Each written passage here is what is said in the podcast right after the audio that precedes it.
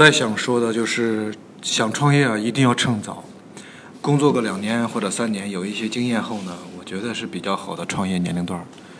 我第一次创业的时候是二十五岁，那个时候真的是我没有任何的这个顾虑，更谈不上什么对创业的所要面对的这些不可预测的变化的这种害怕。为啥呢？就是因为那个时候自己够年轻，呃，心力呢足，体力也足。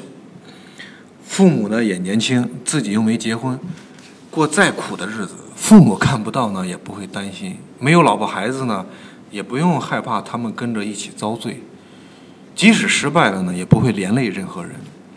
但是如果有了自己的家庭，有了孩子，创业者的责任呢就不仅仅是公司的运营发展，还有家人的生活状态要考虑。无论老婆也好，孩子也好，都是需要陪伴的。但是创业者的自由呢？可能仅仅指的是我们内心的这种自由，但事实上，工作的时间往往把整个人都给拖住了。呃，有很多次吃过晚饭呢，我女儿都问我说：“爸爸，你还要去加班吗？能不能带我出去逛逛？”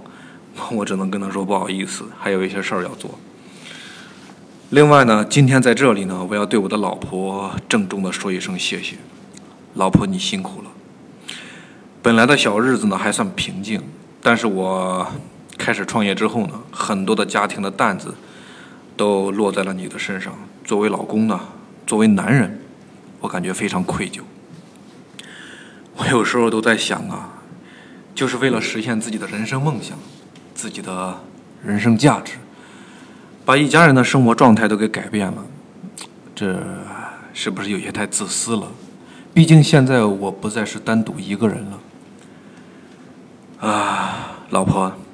因为内心的不安分呢，我选择了创业，未能给你岁月静好的生活。这个我创业的这些日子里，你你真的是辛苦了。如果来世你再为女人，请你一定选择一个事业有成的男人嫁了。如果来来世有缘还能娶到你，我一定选择在事业有成的时候去找你。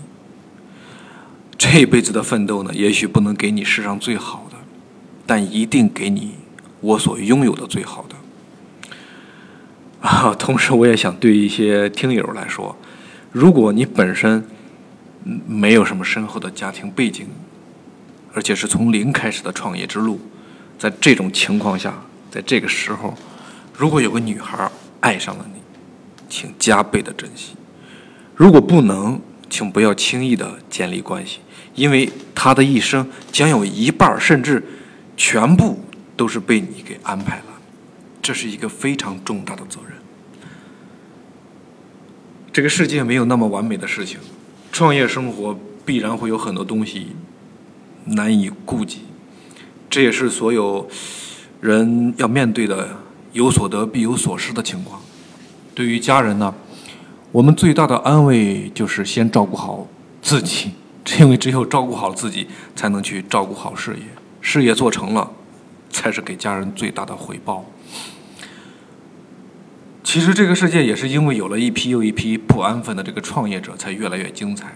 所以呢，作为创业者，我们还是应该引以为荣的，好吧？创业的朋友，咱们不要停下前进的脚步，更不能停止这个大脑的思考。